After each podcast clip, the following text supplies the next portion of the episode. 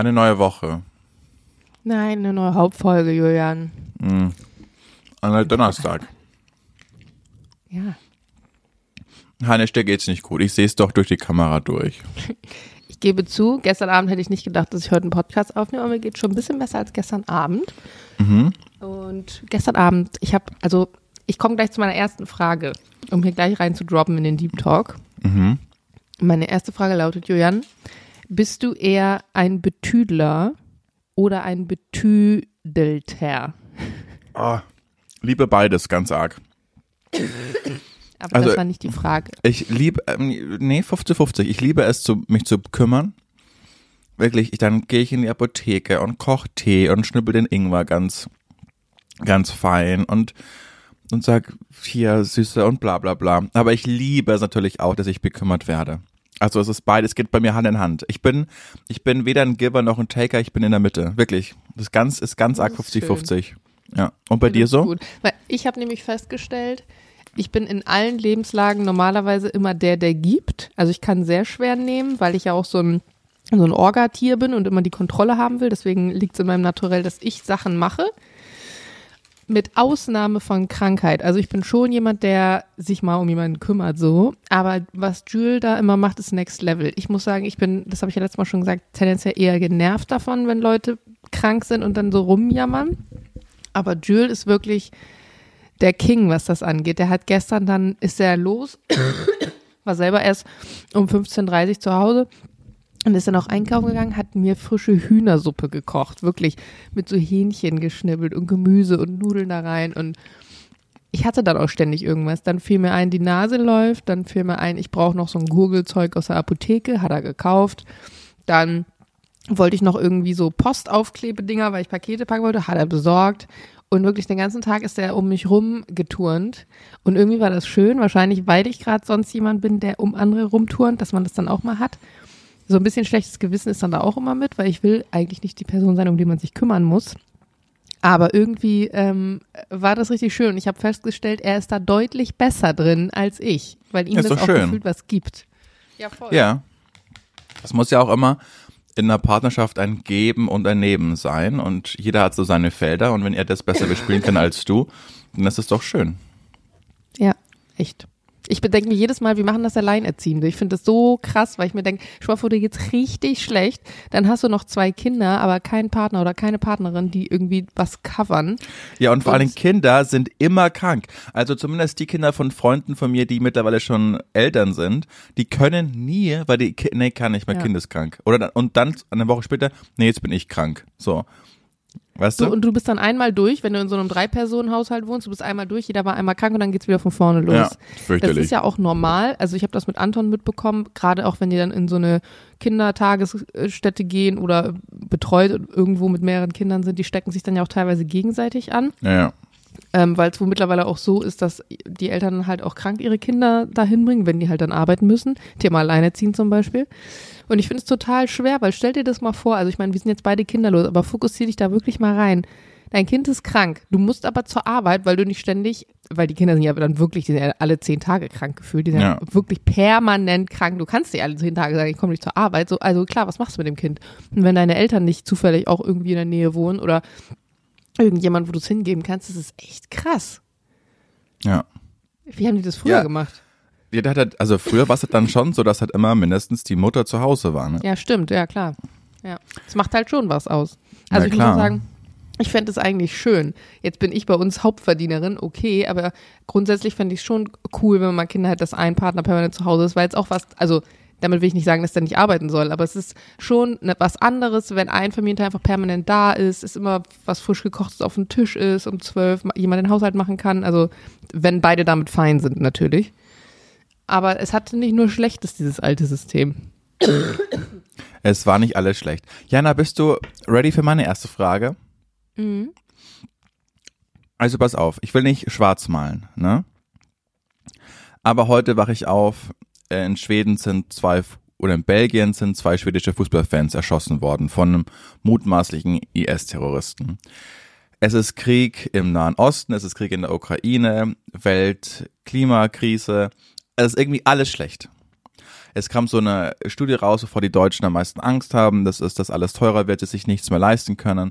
Existenzangst. Ja, Aber dennoch, was macht dir, und ich will es einfach jetzt mal anders drehen, ich will, dass das immer noch ein Hort der guten Laune bleibt. Was macht dir dennoch gerade einfach Mut? So all allgemein betrachtet, nicht so sehr aufs Private meinst du, sondern allgemein? Ja, also wie können wir den Karren immer noch aus dem Dreck ziehen oder warum ist es gar nicht so schlecht, wie alle sagen oder warum glaubst du, könnte es besser werden? So, ich will einfach mal das umdrehen. Also was macht dir Mut? Es hört sich jetzt ein bisschen pathetisch an vielleicht, aber Gen Z, Pathos- was das angeht, weil Pathos ist mir, wichtig. die gehen mir manchmal auf den Sack, aber die sind halt die, die einzigen gefühlt gerade, die den Karren noch aus dem Dreck ziehen können, weil ich da so viel äh, Schmerz und, äh, und Wut und Power manchmal sehe, die, glaube ich, diese Generation, nämlich die Generation, die den Lockdown halt in ihrer Schulzeit krass mitbekommen hat, ich glaube, das ist fast schon relevant dafür, die haben das einfach in sich, dass sie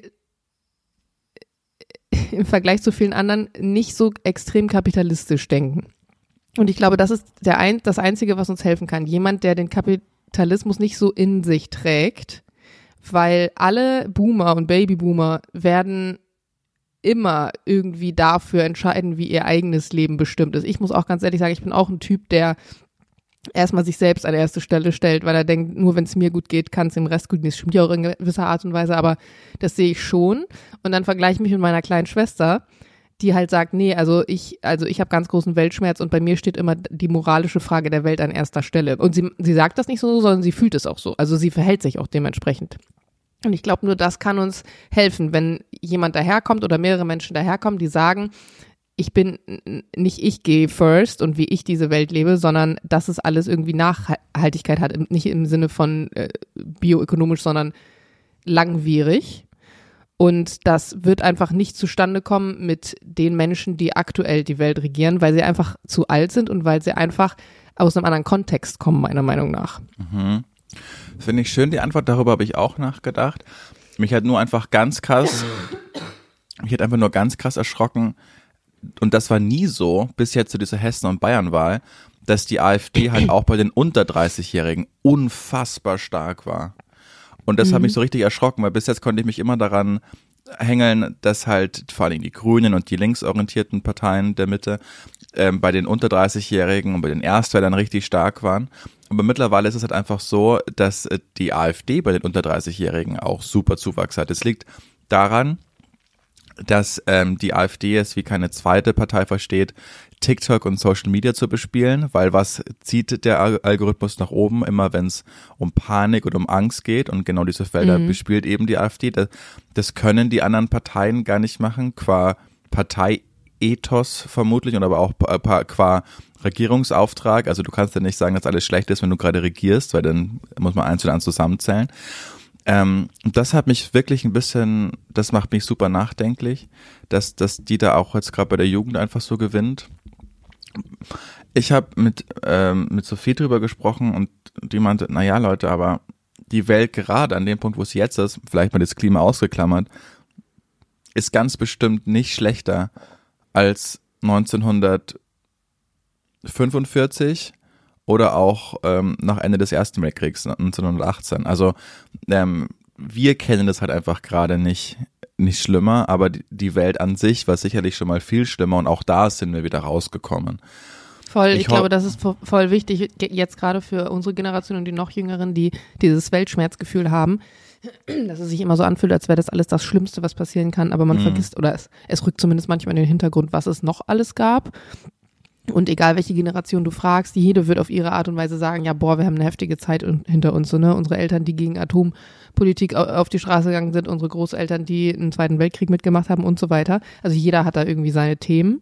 Und auch alle, die noch kommen werden, werden ihre Themen haben. Es sind einfach andere Themen. Und deswegen ist es, glaube ich, ganz wichtig, das zum einen nicht zu vergleichen, also zu sagen, ja, aber wir hatten den Zweiten Weltkrieg, ihr habt nur die Klimakrise oder so, ähm, weil das ganz andere Probleme auch teilweise sind. Aber ich habe, also ich muss auch ganz ehrlich sagen, beispielsweise auch jetzt dieses äh, ganze, The also ich meine, das mit diesem Palästina-Thema zum Beispiel, du hast ja vielleicht mitgekriegt, dass ähm, eine Rapperin aus Berlin, ähm, Äh, genau, Nura äh, ausgeladen wurde da, weil sie dieses Free Palestine und so weiter. Ich muss ganz ehrlich sagen, das sind Sachen, die, wenn ich mich zu sehr da mal eine Stunde beschäftige, die mich so über überwälzen irgendwie auf eine Art. Zum Beispiel der TikTok-Algorithmus, der ist ja viel besser ähm, aufgestellt als der Instagram-Algorithmus. Bei TikTok ist es so, bist du da eigentlich angemeldet? Nee. Nee. Der versteht innerhalb von, ich würde mal sagen, so 10 bis 20 Sekunden dein aktuelles Nutzerverhalten. Nicht dein Nutzerverhalten im Allgemeinen, sondern dein aktuelles. Und wenn ich jetzt beispielsweise zweimal auf einem Video, ähm, wo es um Gazastreifen geht, hängen bleibe, dann spielt er mir nur noch das aus. Das ist ja auch das, warum dieser Algorithmus lange in der Kritik stand und immer noch steht, weil Menschen, die beispielsweise suizidal sind, äh, Mental Health Probleme haben, immer in dieser Bubble drin bleiben werden, weil sie immer sich das angucken, was zu ihrem Thema passt und dann gar nicht erst rauskommen von diesem von diesem Nutzungsverhalten. Mhm. Und da habe ich es ganz krass gemerkt, äh, dass wenn ich jetzt mich eine halbe Stunde da rein gucke, weil es auch super viele Menschen gibt, also wir haben gerade 2,2 Millionen Leute im Gazastreifen, die keine, gefühlt keine Chance haben. Und dann guckst du dir diese Profile von denen an, was sie erzählen, wie ihr Tag aktuell aussieht, wo gerade wieder eine Bombe eingeschlagen ist, welche Familienmitglieder sie verloren haben. Sie posten das ganz normal auf TikTok, auf Englisch natürlich. Und erst dann, finde ich, wird einem, wird es einem nochmal nahbarer bewusst, dass du auch an dieser Stelle sein könntest. Du hast nur einfach Glück, dass du halt jetzt gerade in Berlin lebst. Aber am Ende des Tages, es ist so wahllos gefühlt. Und das finde ich einfach schwierig, wenn du darin versinkst in dieser Bubble, dann, dann, und es ist auch wichtig, auf der einen Seite sich ja damit auseinanderzusetzen, aber auf der anderen Seite merke ich, wie viel Energie und Ressourcen das auch mir zieht. Mhm. Und manchmal fühle ich mich schlecht dafür, dass ich dann irgendwie nach einer Stunde sage, boah, ich kann es mir nicht mehr angucken, ich gucke jetzt eine, eine Netflix-Serie. Aber auf der anderen Seite ist ja genau das, das, was auch relevant ist. Und das ist heutzutage, finde ich, dann schwieriger als früher, weil früher du einfach diesen ganzen Konsum von diesen Inhalten nicht so nahe bekommen hast. Es gab halt kein Social Media und so weiter. Du hast es maximal in der Zeitung gelesen oder dann später vielleicht im Radio gehört und das war's. Das heißt, es ist nicht so, es ist nicht so schnell so konsumierbar und geht dir auch nicht so schnell nahe. Weißt du, was ich meine? Naja, klar. Und vor allem, was du beschreibst, das ist ja auch gerade ein ganz, ganz, ganz, ich habe es gerade erzählt, ein ganz mächtiges Werkzeug von Autokraten also müssen wir nicht schon wieder damit anfangen, aber die Wahl, die Trump gewonnen hat, ist auch dadurch gewonnen worden, weil russische Bots einfach das dahin gelenkt haben zu der amerikanischen Wahlbevölkerung, die gerade empfänglich für sowas waren. Oder die AfD ist jetzt auch so stark, weil die einfach TikTok bespielen können und auch auch Putin oder wie auch immer, die nutzen alle dieses Werkzeug einfach, weil man es so leicht, weil man die ganze Generation einfach ganz leicht damit lenken kann. Gezielte Desinformation, ähm, Fake News, das ist ja Propaganda eigentlich im wörtlichsten Sinne. Und es ist super, super, super, super, super, super angstmachend, finde ich, wenn man darüber nachdenkt, was jetzt auch mit KI in der Zukunft noch funktioniert, also wo das hingehen könnte. Du weißt in Zukunft gar nicht mehr, ist das jetzt echt, was ich da gerade auf den Reels sehe oder ist es einfach KI? Generiert. Ja. Und natürlich wird es auch einfach ein Werkzeug für Menschen sein mit bösen Absichten. Mhm. So ist es ja schon immer einfach gewesen. Und das macht mir auch äh, im Blick auf die Zukunft, ui, Jana ist gerade krank, äh, macht uns, macht mir einfach ein bisschen Sorgen, einfach mit Blick auf die Zukunft. Aber wir wollen heute nach vorne denken. So will ich das mit einem lustigen, weil du gerade angesprochen hast, dass der Instagram-Algorithmus bei weitem nicht so gut ist wie der TikTok-Algorithmus. Der schlechteste Algorithmus der Welt anders, ist immer noch der. Anders. Okay. Der schlechteste Algorithmus ist immer noch der Facebook-Algorithmus. Ich weiß nicht, was ich weiß nicht, was Facebook mit mir vorhat, aber ich bekomme ähm, auf Facebook gerade aktuell ununterbrochen irgendwelche High-Videos, wo sie jemand mit der Kamera, wo man irgendwann mit der Kamera auf offener See irgendwie eintaucht und dann schwimmt da so ein weißer Hai äh, einfach okay. um die Kamera rum. So, warum? Ich habe überhaupt kein Interesse für Haie. Und das Zweite ist, wo ich mir auch denke, wie geht das? Das macht, ergibt überhaupt keinen Sinn. Werden mir andauern und ich schwöre bei Gott, es wäre nicht schlimm, wenn ich es gemacht hätte, aber ich habe noch nie auf Zalando Frauenunterwäsche oder die Sus bestellt. Aber mir wird andauernd wird mir irgendwelche Frauenunterwäsche und Frauendessous in meine äh, Zalando, also über das Zalando. Das aber daran liegen vielleicht, dass ähm, wenn du irgendwie mit deiner E-Mail bei Zalando angemeldet bist und warum auch immer, ist Sophie gerade mit dem Account in Zalando drin und hat irgendwas in ihren Warenkorb Ah, gepackt. Nein, ich weiß warum. Äh, es, äh, Sophie hat Zalando Prime oder Plus oder wie das nennt, das am nächsten Tag da ist und da bestelle ich dann immer, also auch über ihre Ja, Sachen. dann liegt's daran. Ja. Okay, aber trotzdem schlecht. Gut, dass wir jetzt alle wissen, dass Sophie viel Unterwäsche bestellt. Ja, aber, aber trotzdem schlecht, oder? Also, ähm, das kann man doch als wirklich Meta, Mark Zuck- Mark Zuckerberg, das kannst du doch jetzt wirklich mal ändern. Also, wenn TikTok das in 10 Minuten erfasst, werden mir gerade in meinem Profil lauter High-Videos und Unterwäsche einfach von Frauen. ja, da denkst du dir halt gespült. wirklich manchmal auf der einen Seite, wie krass ist digitales Marketing, auf der anderen Seite, wie schlecht, Wie ist schlecht. digitales Marketing. Absolut. Aber das passt mega eigentlich. Du kannst mal meinen absoluten Lowlight der letzten zwei Wochen ankündigen. Also das ist wirklich Mm. ein mega Lowlight. Jetzt muss Jörn kurz von seinem Kuchen abbeißen. Scone. Das mega low low light der letzten zwei Wochen wird Ihnen jetzt präsentiert von der kränkelnden Jana Heinisch. Ey, ich glaube, das war die beste Lowlight-Ankündigung, die du je gemacht hast. Fand ich gar nicht Danke. schlecht. Ich werde es jetzt versuchen, ohne hier permanent zu husten. Ich merke, wenn ich viel rede und dann einatme durch den Mund, dass es sehr kratzig ist, aber ich gebe mein Bestes. So.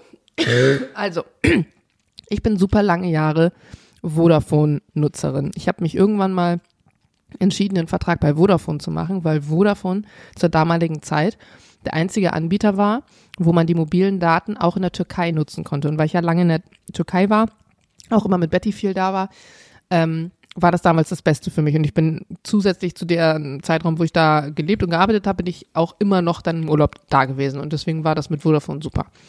Und da bin ich jetzt schon, keine Ahnung, zehn Jahre gefühlt gewesen. Und dadurch, dass aber ähm, unsere ganzen Videos und alle Sachen, die wir so hochladen, immer größer werden, weil die Auflösung auch immer größer ist, bin ich mit meinen mobilen Daten nicht mehr hingekommen. Ich hatte so, ich glaube, 14 Gigabyte im Monat. Und weil einfach alles größer wird und ich natürlich auch viel mit dem Handy mache, habe ich dann gesagt, okay, das macht keinen Sinn mehr, weil ich teilweise dann so Packages dazu bestellen musste und die kosten dann irgendwie, keine Ahnung, 15 Euro für 5 Gigabyte. Und das, da wirst du arm irgendwann. Also habe ich dann gesagt, ich hätte gern einen Vertrag, wo ich all, ähm, wie heißt das denn? Unendliches, unendliche Datenvolumen habe. Und der beste Vertrag, was das angeht, ist einfach Telekom, ähm, weil die ein super Netz haben und man als selbstständige Person in meinem Fall auch noch mal ein bisschen spart, was den Vertrag angeht. Bin ich also habe ich mich dann super. entschieden, okay, ab zur Telekom für diesen Vertrag und hatte meinen auch schon frühzeitig gekündigt zum 1. Oktober. Also mein Vodafone-Vertrag war gekündigt zum 1. Oktober. Ich wollte natürlich gerne meine Nummer mitnehmen, weil natürlich alle Kunden, alle Freunde, alle Leute diese Nummer haben. Und es gibt ja einfach diesen Service der Rufnummer mit Mitnahme. Also bin ich dann Ende September in so einen Store gegangen. Ich habe nämlich eine Freundin, die bei der Telekom arbeitet, die, die ähm, ist aber für ähm, so Großkunden zuständig. Also die hat nichts mit so Einzelgeschäftskunden oder so zu tun. Und die sagte, am besten gehst du echt ins Store oder du machst es selber online, weil wenn du da anrufst, teilweise ist die Beratung tatsächlich nicht die beste, weil die sozusagen die Telefonberatung sowas wie mit in den Vertrag nehmen, rein kostentechnisch. Also du wirst immer günstiger sein, wenn du in den Laden Ah, das gehst oder wenn du es selber wissen. online machst. genau. Dann habe ich gesagt, okay, und weil ich eh schon ein bisschen spät dran war, weil es schon Ende September war, habe ich dann gesagt, okay, dann gehe ich in den Laden. Also ich dann hier Wilmersdorfer Straße ab in den Telekom-Shop. Hab dann gesagt, hey, so und so. Ähm, ich hätte gern diesen Vertrag, wo ich praktisch unendliche, unendliches Datenvolumen habe. Ich bin jetzt bei Vodafone, der Vertrag ist schon gekündigt. Ich würde gerne meine Rufnummer mitnehmen. Ähm, und dann zum 1. Oktober praktisch schon Vertrag. Jo, alles klar. Dann müssen die zum Beispiel sich nicht nur deine normalen Daten aufschreiben, sondern auch deine ähm, Steuernummer oder Steuer-ID oder falls du eine Handelsregisternummer hast, die dann in dem Fall und so. Und sagten dann, okay, ähm, du bist jetzt ein bisschen kurzfristig dran. Also wir haben jetzt schon den, ich keine Ahnung, was das war, 28. September. Die Rufnummerübernahme wird nicht zum ersten klappen, das ist zu kurzfristig. Aber sie wird dann zum zehnten klappen. Das heißt, Darf wir ich, ganz kurz, darf ich ganz kurz einhaken, Mhm. weil es mich persönlich total interessiert. Das heißt, wenn ich die Nummer über mein Gewerbe anmelde, dann bekomme ich nochmal extra Zuschläge. ja, ich glaube 5 Euro kostet ja weniger oder 7 Euro oder irgendwie sowas. Das ist super zu wissen. Du hast immer selbstständig, also es gibt ganz oft so selbstständigen Rabatt. Geil, Jana. Ah, also, wenn na, wusste ich nicht. Und jetzt, weil ich gerade dabei bin, eben mein Vertrag, ähm, ich zahle viel zu viel für das, ich nutze nie meine Daten aus. Ich bin auch schon seit Mhm. 15 Jahren bei der Telekom und wollte jetzt einen neuen Vertrag machen. Und das mit dem Wissen wollte ich nächste Woche zur Telekom gehen. Ich gehe Ah, mal hier. perfekt. Ja, warte, überlegst dir nochmal. Die Geschichte geht noch weiter. Verdammt! So, ähm, also sie meinten dann, es war ja auch meine eigene Schuld, ich bin erst Ende September sozusagen dahin gegangen. Das wird nichts bis zum 1. Oktober, aber ähm, bis zum 10. auf jeden Fall. Und ähm, wir können das uns einfach so machen, dass du nee, Übergangs ja, ich glaube, nee, ich habe das dann erst später rausgefunden. So war das, glaube ich. Also sie haben erst gesagt, ja, das klappt. Und ähm, dann war der 1. Oktober, dann habe ich die SIM-Karte bei mir reingesteckt und festgestellt, es funktioniert nicht. So war's. Und dann habe ich angerufen online, also habe bei der Telekom erstmal angerufen, weil es war dann irgendwie morgens um neun, als ich es festgestellt habe, dass es nicht funktioniert. Und meinte, hey, ich habe einen Vertrag, Rufnummer mit Übernahme, d -d -d -d. Und dann meinten die, ach so, ja, das ist viel zu kurzfristig, das wird nicht klappen jetzt bis heute, das wird bis zum 10. dauern. Und dann meinen sie, okay, das ist aber blöd, weil meine Rufnummer ist schon abgemeldet bei der bei Vodafone. Ich habe jetzt sozusagen zwei SIM-Karten und beide funktionieren nicht. Und daraufhin meinte er, ja, dann musst du in den Shop gehen, da wo du das gemacht hast. Und die müssen sich drum kümmern. So war's. Dann bin ich nochmal in den Shop gegangen und meinte so, yo, ich war vor ein paar Tagen bei euch, wegen der Rufnummerübernahme, hat wohl offensichtlich nicht funktioniert. Und meinte er, ja, es war wohl zu kurzfristig. Das hat dann praktisch nicht funktioniert, weil die Telekom stellt eine Anfrage an Vodafone, sagt, hallo, wir haben jetzt den und den Kunden von euch, der will seine Nummer mitnehmen und dann müssen die die Daten abgleichen und dann wird die Nummer rübergezogen ins System. Und dann sagte er, weil das war ein Tag, an dem ich eigentlich mit meiner Schwester fliegen gehen wollte, ohne Handy, GPS und telefonieren zu können, war das mir jetzt ein bisschen zu risky, weil es muss nur mal was sein und du brauchst ja. ein Telefon, um jemanden anzurufen. So habe ich gesagt, nee, lass mal. Und dann ähm, sagte er, wir können das so lösen, dass ich dir eine SIM-Karte gebe bis zum 10. Und ähm, mit dieser SIM-Karte kannst du dann jetzt erstmal telefonieren und äh, mobile Daten nutzen und am 10. ist dann deine Karte aktiviert. Mhm. Habe ich gesagt, alles klar, machen wir so. Und dann sagt, ging er so rum um die Theke und sagte, ja, guck mal, hier gibt's die unterschiedlichen SIM-Karten, da gibt's es für 25 Euro, die haben dann so und so viel Gigabyte und so. Und ich so, ja, ist mir eigentlich egal, ich meine, das zahle ich ja nicht.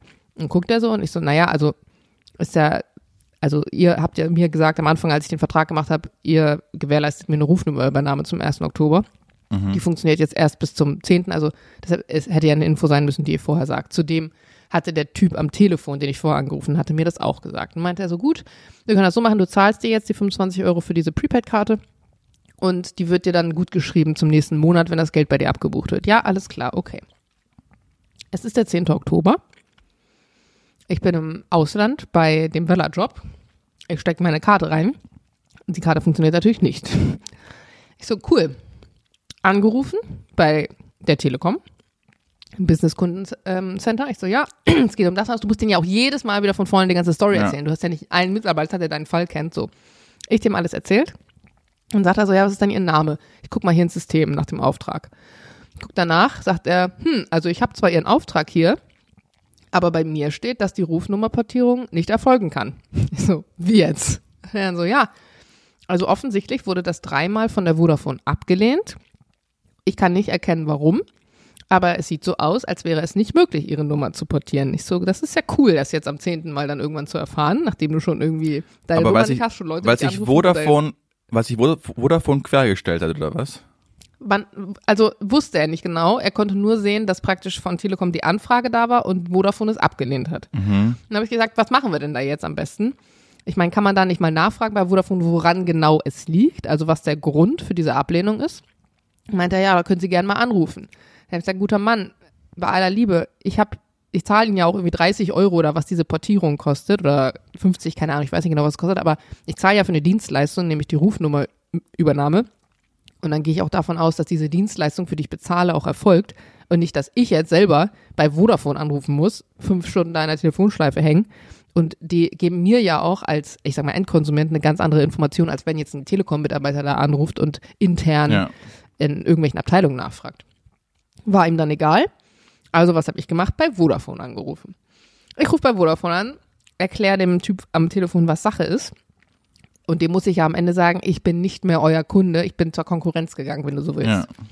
Der war dementsprechend gut drauf und sagte dann zu mir, ja, ich brauche mal ihre Zugangsnummer.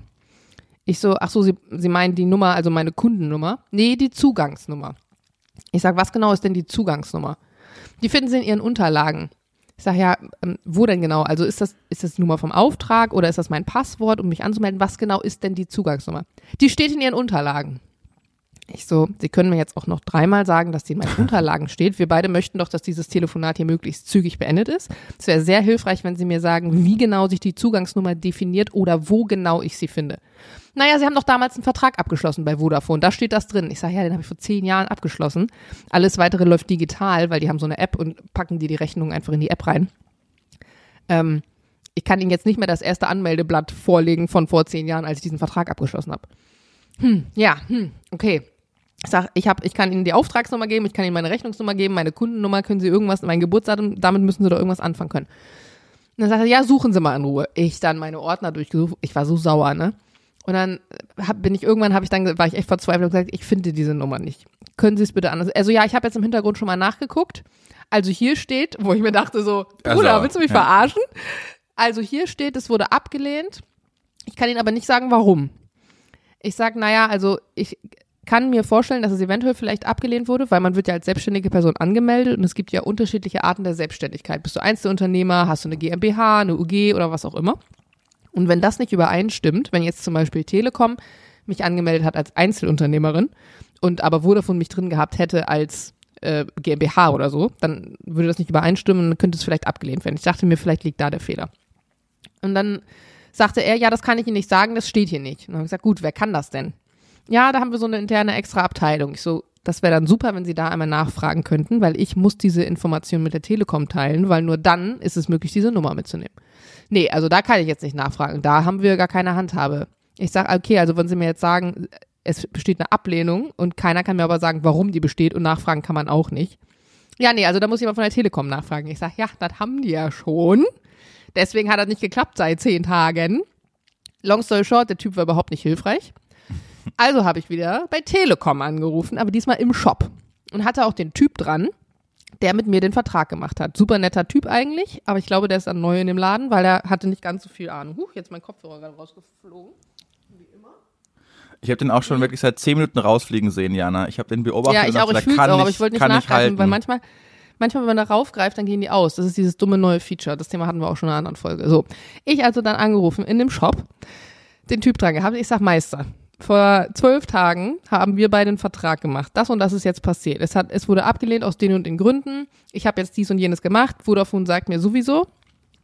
Er guckt da nochmal ins System rein und sagt, oh ja, ähm, stimmt, genau, das wurde dreimal abgelehnt. Und dann habe ich gesagt, du, es ist ja nicht schlimm, wenn, wenn mal ein Fehler passiert, aber was mich nervt an der Sache ist, dass ich erst bei der Telekom anrufen klar. muss, also im Online-Center, und die mir dann durch Zufall sagen, es wurde abgelehnt, also offensichtlich, es hätte ja dazu geführt, dass ich einfach die Nummer nicht gehabt hätte und die Karte nicht funktioniert hätte und die hätten fleißig Geld abgebucht, so weißt du. Ja. Dann meinte er, ja, äh, ich, ich gucke da jetzt nochmal ins System, ich versuche das jetzt nochmal so und so. Ich melde mich dann bei dir. Das war so 12 Uhr. Okay. Um 14 Uhr kommt von ihm eine E-Mail und er sagt, kannst du mir bitte nochmal dein Ausweis bzw. ein Ausweisdokument von vorne und hinten schicken? Ich so, äh, und deine IBAN. Ich so, ja, ich meine, die ha- hatten das ja alles schon, brauchen die ja logischerweise für die Anmeldung. Ihm das geschickt.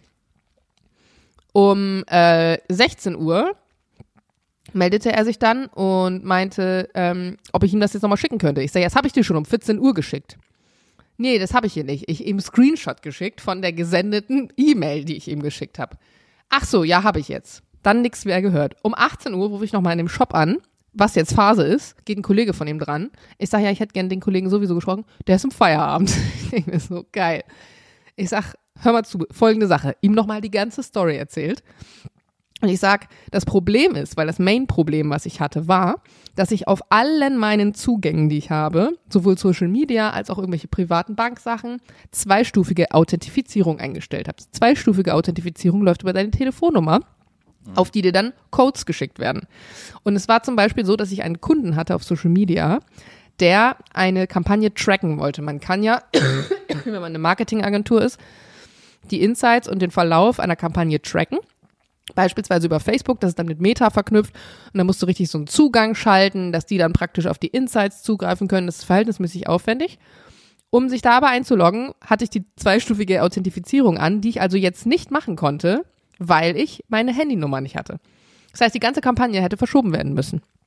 Und das habe ich ihm erklärt und ich habe auch gesagt, ich weiß, dass er da persönlich jetzt nichts für kann. aber dass ich einfach gerade ein bisschen enttäuscht bin von dem Kundenservice, weil ich gefühlt habe, ich bin die, diejenige, die die ganze Zeit hin und her telefoniert, versucht Leute zu erreichen und sich darum kümmert und das ja eigentlich die Dienstleistung ist, die ich von denen erwarte. Und dann sagte er, oh, das tut mir total leid und ich kann Ihnen auf jeden Fall anbieten, dass wir Ihnen jetzt den ersten Monat umsonst geben weil das wird auf jeden Fall noch einige Tage dauern. Und dann habe ich ihm auch gesagt, das ist super lieb, darum geht's mir aber grundsätzlich gar nicht, sondern eigentlich um eine schnelle Lösung. Mhm. Ja, er würde da jetzt nochmal mit seinem Chef sprechen. Gut. Dann war es irgendwie schon wieder, ich weiß nicht, vor vier Tagen oder so, kriege ich eine E-Mail, wahrscheinlich dann von seinem Chef. Und dann sagt der Chef, hallo Frau Heinisch, es geht um ihren, ihre Übernahme Anliegen. mit der Rufnummer. Ja, also wir haben hier drin stehen, ihren Ge ihr Geburtsdatum 17. Januar 1994. Ist das korrekt? Ich sag, nein, das ist nicht korrekt. Könnten Sie auch den 35.000 Ausweisdokumenten entnehmen, die ich Ihnen geschickt habe, den Verträgen, die ich unterschrieben habe, wo überall das Datum korrekt steht. Also ich habe nochmal nachgeschaut. Das heißt, dieses ganze Theater hängt damit zusammen, dass die einfach nur wahrscheinlich mit so einem Automatismus, wenn du dann online das so einklickst, dann musst du 17. Ne, ne, ne, und da ist es wahrscheinlich auf, auf Januar gerutscht, warum auch immer. Das heißt, das war das Thema. Also Vodafone hatte 17.04. drin stehen, die hatten 17.01. drin stehen. Und dann dachte ich mir wirklich, also sorry, aber was für ein Anfänger vor allem bin ich denn hier gelandet, ne? Ich ihm dann geschrieben, so, es ist der 17.04. Dann schrieb er mir, alles klar, ihre Karte ist dann zum 20. Oktober aktiviert. Und dann habe ich gesagt, alles klar, weiß ich Bescheid, danke. Wie sieht das jetzt mit der Ausfallpauschale aus? Das hatte ja sein Kollege gesagt. Nur meinte er, also mein Kulanzrahmen geht bis 50 Euro. Er hat gesagt, naja, also ihr Kollege hat mir gesagt, wir machen den ersten Monat umsonst. Und zusätzlich bekomme ich ja auch noch 25 Euro zurück, die ich auslegen musste für diese Prepaid-Karte. Und ich sag dir, ich bin so gespannt. Ach, zwischendurch habe ich zum Beispiel noch vergessen, noch so eine Side-Info. Ich war dann im Laden, dann hat er mir die Prepaid-Karte gegeben, die habe ich mein Handy gestopft, die hat nicht funktioniert. Da muss ich nochmal in den Laden, muss nochmal eine andere Prepaid-Karte reinstecken. Da habe ich mir schriftlich geben lassen von dem Typ, dass die gesagt haben, sie ersetzen mir das. Also du musst ja auch jedes Mal, wenn du in Deutschland bist, gefühlt, dir so eine Art Sicherheitsstufe selbst einbauen, indem du dir ein Dokument schriftlich geben lässt mit einem Stempel drauf, dass die Person das gesagt hat. Weil es wird hundertprozentig so sein. Wir werden diesen Podcast nochmal ein paar Wochen aufnehmen. Es wird hundertprozentig so sein. Entweder wird am 20. die Karte nicht funktionieren oder wenn sie funktioniert, werde ich im nächsten Monat die Standardabbuchung der normalen Summe von meinem Konto haben, werde bei denen im Service anrufen müssen und denen sagen, dass eigentlich der Deal war, dass der erste Monat umsonst sein wird. Die werden dann sagen, wer hat ihnen das denn gesagt? Woraufhin ich sagen werde, der und der Kollege. Und die sagen, nee, den Kollegen haben wir nicht erreicht. Also brauchst du irgendwas schriftlich, um den zu beweisen. Ja. Das, und das ist, das finde ich wirklich so anstrengend, weil ich bin genauso erzogen worden meine Mutter zum Beispiel, wenn die mal irgendwie keinen Job hatte, innerhalb von 24 Stunden hatte die einfach einen neuen Job, weil die einfach perfektioniert war in genau solchen Abläufen. Also Leuten zu sagen, dass der und der das gesagt hat, dass sie das schriftlich hat, auch wenn du so Gelder beantragst zum Beispiel. Ganz oft lehnen die dann ja so Dokumente ab, weil dann da fehlt dies und jenes, obwohl die andere Person gesagt hat, nee, das passt so. Und du musst dir wirklich alles fünffach, sechsfach geben lassen, damit es klappt. Und das finde ich in Deutschland so nervig. Ich frage mich, ob das in anderen Ländern anders ist, aber es nervt. Heinisch, ich habe auf die Uhr geschaut, das waren jetzt 16 Minuten. Ein Telekom-Solo. Ich würde auch vorstellen, äh, vorschlagen, wir nennen die Folge Fuck Telekom, aber weißt du, wie man es dann auch auf Shirt sieht, dann, dass die ganzen äh, Konsonanten auch rausgestrichen sind. Also nur FCK und dann TLKM. Bist du d'accord damit? Fuck Tilkem. Tilkem, ja. ja, können wir machen. Ähm, ich finde auch immer gut, bei der Telekom gibt es ja die berühmte Cash-Out-Funktion. Das heißt, wenn du dann immer einen Vertrag abschließt, okay, ja, oder wir machen das erste Jahr äh, beim Magenta M-Tarif, zahlen sie dann so und so viel Geld. Ab dem nächsten ähm, halben Jahr ist es dann mehr, aber sie haben dann die Chance auf die Cash-Out-Funktion. Das heißt, wir schenken ihnen zwei Monate, wenn sie dann. Ich weiß bis heute nicht, wie ich habe immer gesagt, okay, machen wir. Ich weiß bis heute nicht, wie die Telekom Cash-Out-Funktion funktioniert. Ich wie kann man nie gehört. Das heißt, da bekommt man dann 100 Euro zurück äh, überwiesen, wenn man irgendwas anklickt. Aber ich weiß bis heute nicht, wie das geht. Kann mir bitte irgendjemand erklären, wie die Telekom Cash-Out-Funktion funktioniert? Weil ich glaube, Vielleicht, überall wenn du den ganzen Rahmen nicht genutzt hast. Nee, nee, das kriegst du immer, das ist in dem Vertrag mit drin. Das, also, das machen die, die, die, die, die kalkulieren ja mit Opfern wie mit mir. Der das dann einfach macht und sich dann aber zum Schluss denkt, nee, das ist mir jetzt viel zu viel Aufwand, diese Telekom Cash-Out-Funktion irgendwie rauszusuchen. Ähm, aber eigentlich, ich glaube, durch all die Jahre, ich bin 15 Jahre Telekom-Kunde, glaube ich, wäre jetzt mindestens ein vierstelliger Bereich, den ich da mittlerweile rausbekäme. Ist bestimmt alles schon abgelaufen und man kommt dann immer nur äh, pro Vertrag. Aber dennoch, die Telekom Cash-Out-Funktion ist wirklich von Marketingmenschen der Telekom genial, weil man äh, zusichert, ja, das ist dann umsonst, bla bla bla, wenn du die aktivierst, aber ich weiß bis heute nicht, immer die Telekom Cash-Out-Funktion äh, ähm, aktiviert. Aber dennoch Wir muss können ich sie auch sagen, Cash-Out-Funktion nennen, diese Folge. Ja, ja, fuck, fuck Telekom und dann Cash-Out-Funktion. ich muss aber auch ganz ehrlich sagen, ich bin wirklich ein Glückskind, was das angeht, weil ich jetzt auch umgezogen bin und dann auch mit WLAN und bla bla bla. Bei mir Habt hat ihr das alles. WLAN bei der Telekom? ja, ja, alles. Dann muss ich dir noch einen Tipp geben, den, den Mhm. du bestimmt nicht kennst, weil wenn du jetzt deinen Handyvertrag und deinen äh. WLAN-Vertrag, also beides bei der Telekom hast, dann kannst du die zusammenführen. Das Mhm. ist dann der Magenta L, ich habe keine Ahnung was Vertrag, aber führst zusammen. Das kannst du dann beide als Geschäftsbums laufen lassen und das ist dann nochmal 5 Euro, glaube ich, günstiger. Vielen Dank. Genau. Jedenfalls muss ich Wenn sagen, es denn das- funktioniert. wollte gerade sagen, bei mir hat alles wirklich funktioniert. Der Telekom-Mann ist genau on time gekommen, der hat das eingerichtet, es ging danach super, super toll. Und ähm, ja, man muss schon sagen, es ist einfach auch das, also ich will jetzt keine Telekom-Folge daraus machen, aber es ist nicht, es ist nicht alles schlecht bei der Telekom. Aber äh, der Service, der ist natürlich weit verbreitet Und schlecht. das ist ja auch immer abhängig von den jeweiligen Mitarbeitenden, die du am Telefon hast. Und das kann halt überall sein. Also ich finde es manchmal auch schwierig, man sagt, ah, die, die sind scheiße und die sind scheiße und mit denen habe ich schlechte Erfahrungen.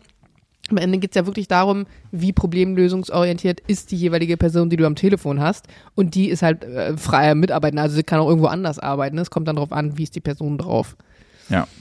Bist du eigentlich so jemand, der dann immer bewertet, nachdem du das dann abgeschlossen hast? Dann kommt er immer. Google-Bewertung oder was meinst Nein, nein, nein, das Telekom sagt ja dann immer, es wäre sehr nett, wenn sie dann vielleicht du? Oh Gott, noch habe ich noch nie gemacht. Ja, ja, ich sage immer, ja, mache ich. Und ich mache es aber, ich versuche es auch zu machen, weil ich weiß, dass es wichtig ist für die Leute.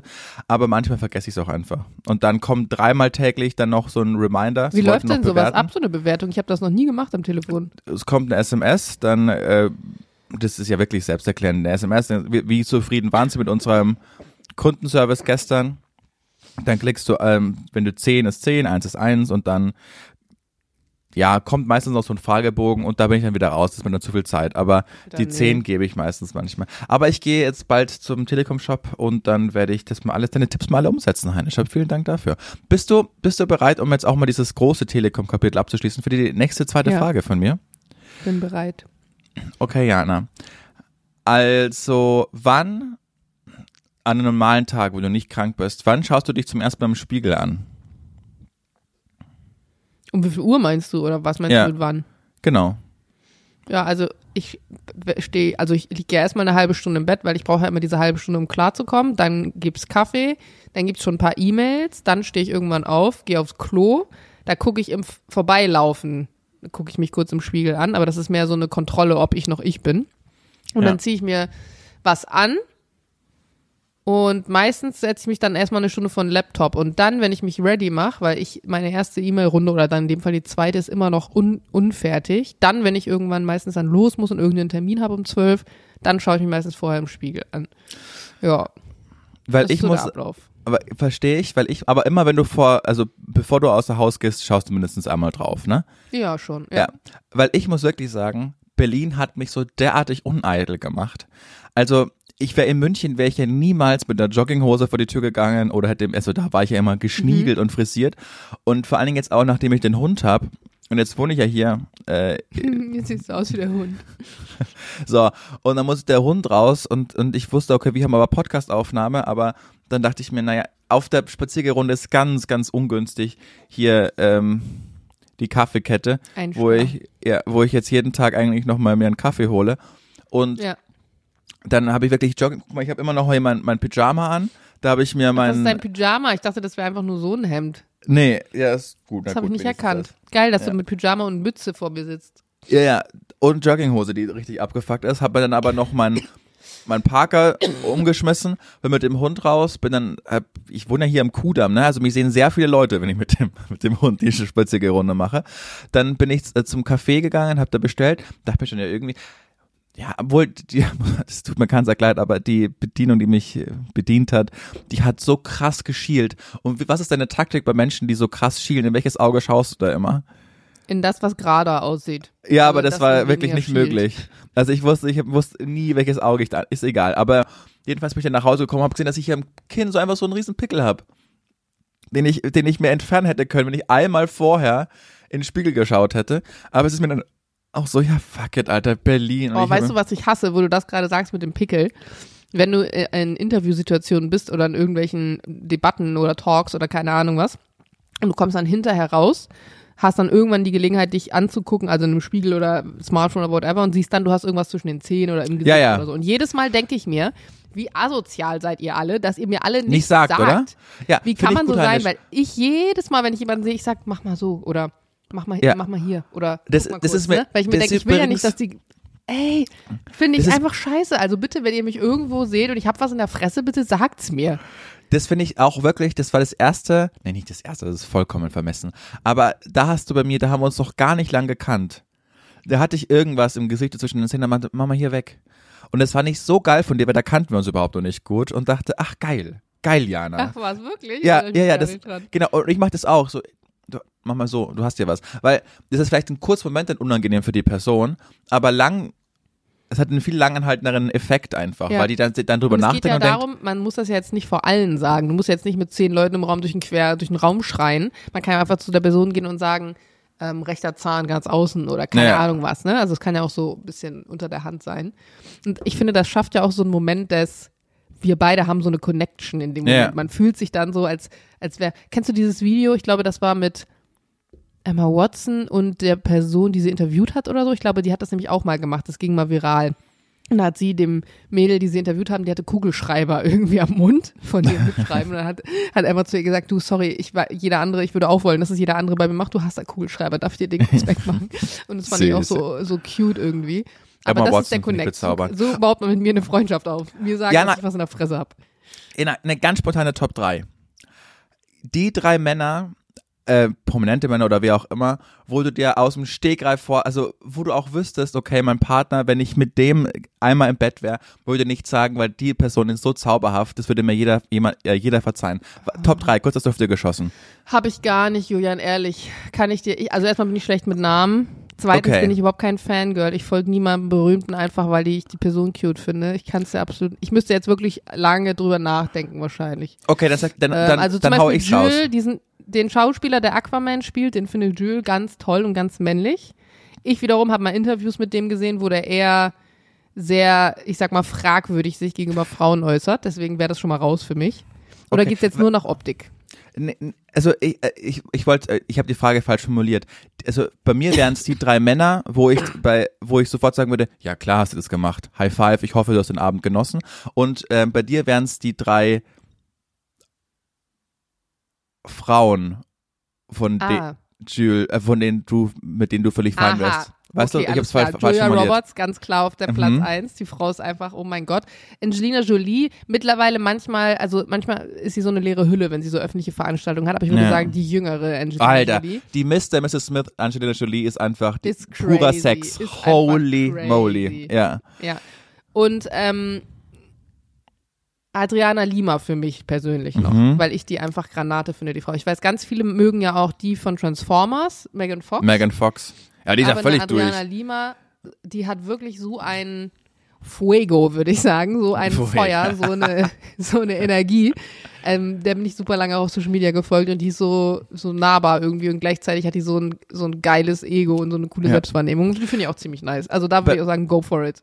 Bei mir ist es ähm, Bradley Cooper, Holy Moly, Mhm. Matthew McConaughey, würde ich sagen, auf alle Fälle musst du den mitnehmen. Und nach der neuen Netflix-Serie, die ich aufgesogen habe, David Beckham.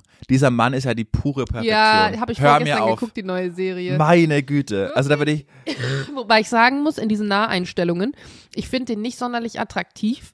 Also der, ich mochte den früher mit seinen kurzen Haaren und so, das sah cool aus so und viele fanden dann ja auch durch Kick It Like Beckham und so alles nice, aber wenn du jetzt so Nahaufnahmen von ihnen siehst, gibt es schon Männer, die in seinem Alter sind, die deutlich besser aussehen. Ich finde auch nicht, dass der aussieht wie 47 in seinen Aufnahmen. Der sieht schon deutlich verbrauchter aus, finde ich. Ja, der war halt Profifußballer. Und dann seine ne, aufgespritzten Lifestyle. Lippen so ein bisschen so, dieser, und dieses Botox, das steht dem nicht. Finde ich nicht so gut. Echt, das hätte ich gar nicht gecheckt. Nee, ich finde, ich finde den, der ist ja so cool einfach. Johnny hat auch gesagt, und es war richtig genäht, der Mann ist vor allen Dingen vollkommen. Also der ist ja so, der ist ja so mit sich im Reinen, glaube ich. Also wenn du diese Doku siehst, ich habe richtig Gänsehaut bekommen, als er so zum Schluss meinte, worauf ich richtig stolz bin. Und dann hat er so ausgeholt, wisst ihr, es ist unglaublich schwer, Kinder zu erziehen, wenn du ja, der Ka- wenn du der Kapitän warst der englischen Nationalmannschaft und deine Frau einfach Posh Spice ist, dass die einigermaßen normal sind und keine Arschlöcher werden einfach, wenn du in dieser Welt aufwächst. Wir haben alles versucht, dass sie so normal werden oder dass sie so normal aufgezogen werden, wie es eben nur geht. Aber es wäre keine Überraschung gewesen, wenn sie Arschlöcher werden. But it turned out they're not. They're just good people. Und das fand ich Wäre so aber auch hart, süß wenn er einfach. über seine eigenen Kinder gesagt hätte, dass sie Arschlöcher sind, weil letztlich, glaube ich, denkt jeder Elternteil über Ja. seine Eltern. Aber ich finde, Kids sind. Das, das stimmt, aber vergleich mal die drei mit anderen prominenten Kindern. Also ich finde, von denen bekommst du keine Skandale mit. Die sind eigentlich immer super charming. Der andere hat es geheiratet, der liebt seine, Brooklyn, glaube ich, oder wie auch immer, äh, liebt er seine Frau und die sind immer, äh, treten humble auf. Ich finde, äh, das ist im, im Vergleich zu anderen Kindern, so Promi-Kindern, ist das schon vor Dingen auf der, auf der Riege keine Ahnung, guck dir Paris Hilton an oder so, wie die in dem Alter durchgedreht ist oder wer auch immer. Oder die hatten ja alle diesen, keine Ahnung, auch eine Miley Cyrus oder ein, ähm, wer auch immer, die waren ja alle ein bisschen komisch, als sie dann so aufgewachsen sind. Die sind waren ja, ohne aber die waren ja Skandale. auch selber Stars. Also eine Miley Cyrus und eine Paris Hilton waren die 1-1-Person, die prominent war. Das sind einfach nur die Kinder von. Das ist, glaube ich, schon ein Unterschied. ja, ja, aber Ob du das Kind ja, von einer berühmten Person bist oder ob du schon selber, also eine Miley Cyrus Sängerin ist oder eine Paris Hilton als It Girl. Genau, aber ich glaube, es wäre halt super einfach für die gewesen, hätten sie es darauf angelegt, die Kinder auch so super prominent zu sein. Ne? Also das wäre ja super einfach gewesen, so wie jetzt eine, eine Leni Klum. Machen wir uns nichts vor, wenn die nicht diesen Nachnamen hätte, dann könnte die noch so viel modeln und es versuchen, dann hätte die niemals 1,6 Millionen Follower auf Instagram und würde nie diese, diese Jobs bekommen und ins Rampenlicht gezogen werden. Da war die Mutter schon einfach schuld. Oder äh, nicht schuld, aber sie hätte dem Wunsch, wenn es ein Wunsch von ihr war, einfach entsprochen. Äh, und, und die, glaube ich, die zieht gar nicht so sehr ins Rampenlicht. Die machen das, ist auch egal, ich kenne die nicht. Ich will das nur von außen bewerten und ich fand halt die Szene einfach toll. Und dann zum Schluss die Szene, als er dann mit Brooklyn da Freischüsse geübt hat auf seinem privaten Fußballplatz und dann, wo er so sagt, don't be nervous. Und dann meine er so, sei, also sei nicht nervös. Vor dir steht ja nur jemand, der irgendwie dreimal den FA Cup gewonnen hat, einmal die Champions League, ein englischer Ja. Nationalkapitän war.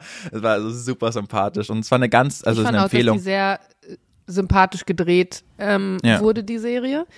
Ich finde trotzdem, dass man merkt zwischendurch, ich wieder die Alte, die einfach immer eine Kritik ausüben muss, aber ich finde trotzdem, dass man zwischendurch gemerkt hat, ähm, dass es trotzdem eine, äh, eine Serie ist, die natürlich ein, ein gutes Bild von einem David Beckham zeichnet. klar, Weil Häufig hast du schon gemerkt ja. im Schnitt und da, wo die Interviews abgesägt wurden und so weiter, dass dann noch ein anderer Teil zum Satz irgendwie dazu kam oder dass es da vielleicht noch irgendwie andere ein, zwei Dinge gab, wie jetzt darauf eingegangen wurde oder nicht. Also es war zum Beispiel sehr auffällig, fand ich, dass immer wenn ähm, also es wurde schon irgendwie so dargestellt, dass immer, wenn jetzt irgendwie ein Spiel gerade super kritisch war, dann kam der große David Beckham rein und hat es nochmal umgedreht. Das wurde aber natürlich nicht in den Spielen in dieser Masse gezeigt, nicht in denen es dann hat. nicht so war. Und dadurch Ja. entsteht ja ein Bild.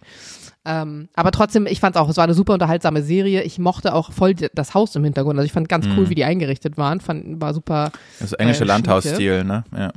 Und was ich super positiv finde, das muss ich jetzt wirklich mal sagen, auch wenn das traurig ist, dass man das heutzutage sagen muss, aber ich finde es so positiv, dass Victoria Beckham ihre Nase nicht operiert hat. Weil diese die Nase, die ist safe äh, sehr oft Kritik gewesen, weil die einfach eine sehr breite, markante Nase hat.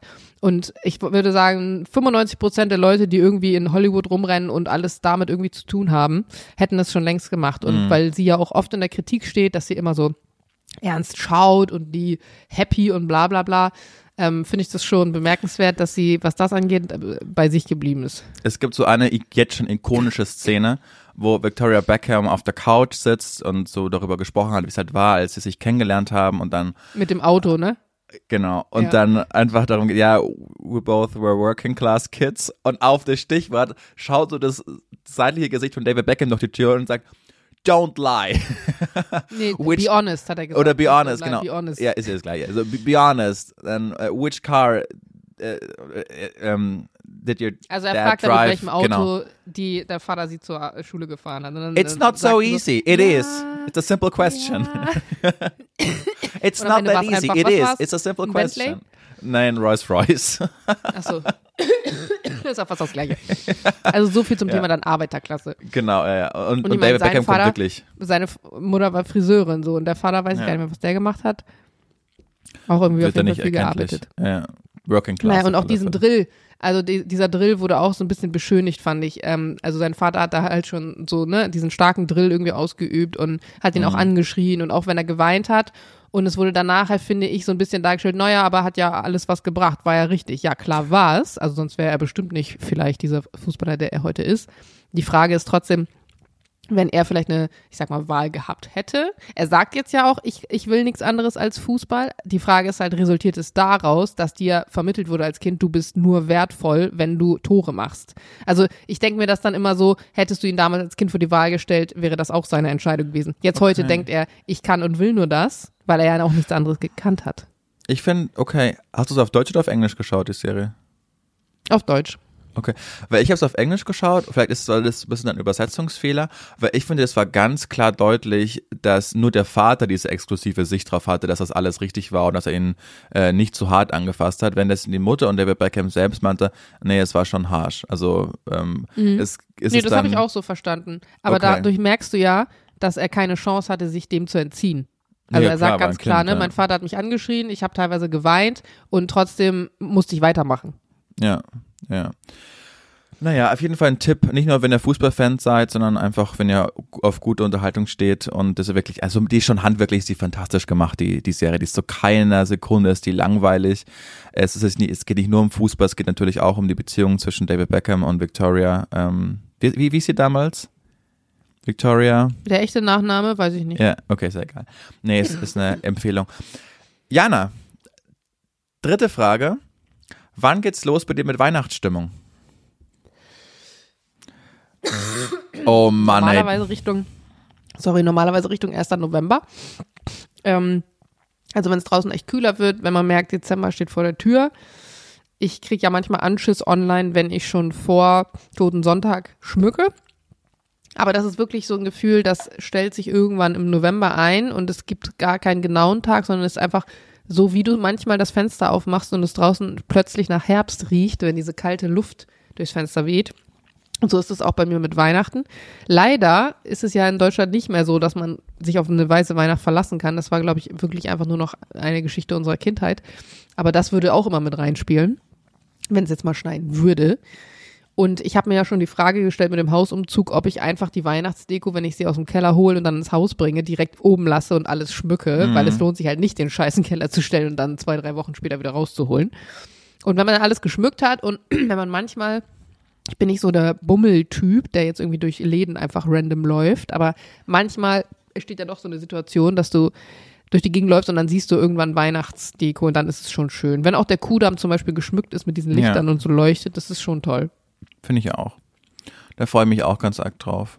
Ich bin komischerweise, es wurde ja von Montag auf Dienstag auf einmal Winter in Deutschland, also gefühlt 30 Grad noch am Montag, Dienstag habe ich jetzt meinen mein Parker schon anziehen müssen, wenn ich mit dem Hund rausgehe, es gibt keinen Herbst mehr. Äh, für mich ist es jetzt schon so, ach, Oh, ich muss mal kurz Nase putzen. mein Gott, Heinisch. Für mich ist, wir müssen doch mal abbrechen, glaube ich. Das ist ja eine reine Tortur für, für Frau Heinisch. Ich wollte nur sagen, ich merke es jetzt schon allmählich, dass es bei mir kribbelt, dass ich mich freue, dass die Weihnachtszeit, dass die Weihnachtszeit losgeht. Heinisch, tut mir richtig So nochmal leid. für ASMR. So, toll, toll, toll. Ich freue mich auf alle Fälle. Irgendwie habe ich, freue mich jetzt schon auf die Weihnachtszeit. Vor allen Dingen, ich fliege noch nach Paris. Da habe ich, hoffe ich, dass die Ach, was? Bettwanzen alle weg Wann sind. nochmal? ähm, zwei Wochen oder in drei Wochen. Geil. Und dann bin ich noch meine äh, fünf Tage in London. Und ich liebe ja London bei, vor der Weihnachtszeit. Da Oh, freue ich ich mich war auch da ja noch schon. nie zur Weihnachtszeit. Du musst mir mal Bilder Heine, du musst mitkommen. Kriegen die ins Handgepäck vielleicht. Ich will noch ganz kurz eine Nachricht vorlesen, die uns erreicht hat, nachdem äh, wir mit Sophie die Sendung aufgenommen haben. Die hat mich ganz arg gefreut. Ich lese den Namen jetzt nicht vor von einer Hörerin, die auch Jura studiert hat. Ach Und, ja, äh, die war toll, die Nachricht. Genau, und ich will vorlesen, die hat mich so gefreut. Hier sitze ich also, drei Wochen nach dem zweiten Horrorexamen, bereite mich auf meinen Sitzungsdienst für die Staatsanwaltschaft in der kommenden Woche vor und höre währenddessen die Donnerstagsfolge. Wenn man Sophie über ihren Job reden hört, wird man einfach direkt daran erinnert, wofür man das ganze Leid die letzten Jahre durchlebt hat. Insbesondere die letzten Wochen haben mich nämlich oft genug fragen lassen, wieso ich mir den ganzen Spaß eigentlich noch antue. Aber ich glaube, genau diese Passion, die Sophie beschreibt, ist das, was einen in dieser Zeit antreibt und diesen Examen Examenswahnsinn überstehen lässt. Denn zurück bei der Star, also Staatsanwalt, bin ich nun wieder Feuer und Flamme in der Hoffnung, dass es für den Staatsdienst reicht. Finde Sophies Ausführungen zu dem Berufsbild wirklich wichtig für diejenigen, die nicht zu dieser Jura-Bubble gehören und sich für die Star oder und die Star nach wie vor als Feind ansehen. Mal wieder eine Top-Folge mit Sophie, aber natürlich schön, Jana im Wochenkickstart wieder zu hören. Das war eine ganz, ja, das, war, war eine, so eine tolle Nachricht, fand ich oder? auch. Und da denke ich mir auch so oft, was für ein Impact dann doch der Podcast irgendwie hat. Ja, manchmal, absolut. Weil das einfach jemanden abholt in irgendeiner Situation, wo man ja auch vorher, vorher gar nicht drüber nachdenkt. Mhm. Ja, genau. Und, und dafür, dafür machen wir es. Also haben wir ja schon oft erzählt, ne, dadurch, dass jetzt irgendwie jeder, also ich brauche mich in die eigene Nase fassen. Ich bin bei drei Podcasts zu hören und für einen schreibe ich. Äh, jeder hat mittlerweile einen Podcast. Dafür ist es einfach schwerer geworden, wenn man jetzt kein A-Promi ist, damit auch ähm, davon leben zu können, so wie es vielleicht mit einem Podcast von einem Podcast leben zu können, so wie es vielleicht früher noch mal war, als es nur fest und flauschig und Herrengedeck gab. Aber ähm, ein bisschen was verdienen wir damit ja auch und vor allen Dingen ist aber die, die, der schönste Lohn, finde ich, wenn man dann solche Nachrichten bekommt. Und ich habe mal eine Nachricht gescreenshottet, das habe ich schon, weiß nicht, ob ich es jemand vorgelesen habe, aber es hat mich ganz arg bewegt. Da habe ich diesen Einschlaftipp gegeben. Und da hat mir ja. eine Hörer, Hörerin ähm, geschrieben, dass sie in den letzten Jahren ganz arg mit mentalen Problemen zu tun hatte, auch in Therapie war, sehr dunkle Gedanken hatte, dass ich aber dachte, dank der Therapie herausmanövriert hat. Das Einzige war, dass sie einfach nicht in den Schlaf gekommen ist. Und das hat sie über Monate so fertig gemacht, weil der Körper natürlich Schlaf braucht. Und seitdem sie diese Folge gehört hat, ist ihr Leben zu 100 Prozent besser, weil sie einfach auch nachts wieder schlafen kann. Und dafür wollte sie sich bedanken. Dann teile nochmal schnell den Einschlaftipp, weil ich glaube, viele wissen es vielleicht jetzt gerade nicht. In kurz zusammengefasst. Okay, also man atmet dreimal ganz tief ein und durch den Mund wieder aus, um alle Muskeln zu entspannen und dann geht man in Gedanken, man muss sich wirklich konzentrieren. Man geht einen Weg ab, den man einfach in der Kindheit oder wann auch immer ganz, ganz oft gegangen ist, wo man sich an alle Details erinnern kann. Das heißt, der Weg zur U-Bahn mittlerweile, wenn da immer hingeht. Und äh, so 500 Meter muss der Weg ungefähr sein. Und ich schwöre euch, wenn ihr das wirklich macht und euch darauf konzentriert und nicht mit den Gedanken abschweift, ihr werdet niemals zum Endziel kommen, weil ihr vorher eingeschlafen seid. Habe ich heute Nacht wieder gemacht, hat funktioniert. Mega. Ja. Heinisch, komm, jetzt lösen wir dich von dem Leid. Du hast dann, oder willst du mir noch zwei Fragen stellen oder machen wir das zum. Wochenkickstart? Gut, finde ich gut. mein Gott. Jetzt geh du wieder mal ins Bett du kleine kranke Heinisch und dann hören wir uns. Ey, das wäre auch ein geiler Folgentitel, du kleine kranke Heinisch. Ja, den das hört sich irgendwie ein bisschen pervers an. Finde ich gut. Niedlich an. du kleine kranke Heinisch. Ähm, wir müssen mal schauen, wie wir es zum Wochenkickstart machen, aber da, da informiere ich dich noch, weil Sonntag Big Day im Hause Hutter. Ja, und Montag Big Day im Hause Heinisch. Schlüsselübergabe. Ja, ähm, aber wir, wir werden schon hinbekommen. Wenn nicht, wenn du zu krank bist, dann. Sonst ähm, machen wir es Montagabend, nach meiner Schlüsselübergabe und nach deinem Big Day. Wäre doch auch mal fair, dass wir Das finde ich schön. Ja, also an alle äh, Antenne Allmann Wochenkickstart kommt Montagabend raus, weil da einfach dann viel passieren sein wird. Ist besser, als wenn man es äh, zum Montag früh rausbringt. So machen wir das. Heinisch, gute Besserung, leg dich jetzt gleich mal wieder hin. Wie haben wir es gesagt? Kleine, mhm. kranke Heinisch, finde ich gut habt, kommt gut durch eure Woche. Bei euch ist es jetzt schon Donnerstag. Die zwei Tage schafft auch noch, dann ist Wochenende. Und wir haben euch ganz erklebt. Wir freuen uns über jede das Nachricht. Das war gerade eine Radio-Abmod. Das war richtige Radio-Abmod. kommt durch durch die Woche. Hoffentlich kein Stau. Liebe Grüße. Okay. Soll ich mal, soll ich mal meine Signature-Abmoderation machen, die ich seit drei Jahren ja, sich nehme? Mach sie. Ich würde es geworden. Okay, warte spät ist geworden hier bei Energy an diesem Dienstag so spät. Ja, ich dachte schon, dass du Antenne Allmann da jetzt okay. einsetzt. Spät ist geworden bei Antenne Allmann an diesem Dienstag so spät, dass ich jetzt noch raus bin für heute. Ich habe Feierabend. Schön, dass ihr mit dabei wart. Ihr hört mich, wenn ihr wollt, morgen wieder ab 20 Uhr bin ich für euch da. Bis dahin lasst die Antenne Allmann einfach durchlaufen. Macht damit nichts falsch. Ich verabschiede mich jetzt mit Marley Cyrus gemeinsam mit The Kid Laroi und Without You. Ciao. Kommt gut durch die Nacht. Bleibt gesund. Bis morgen. Ich bin raus.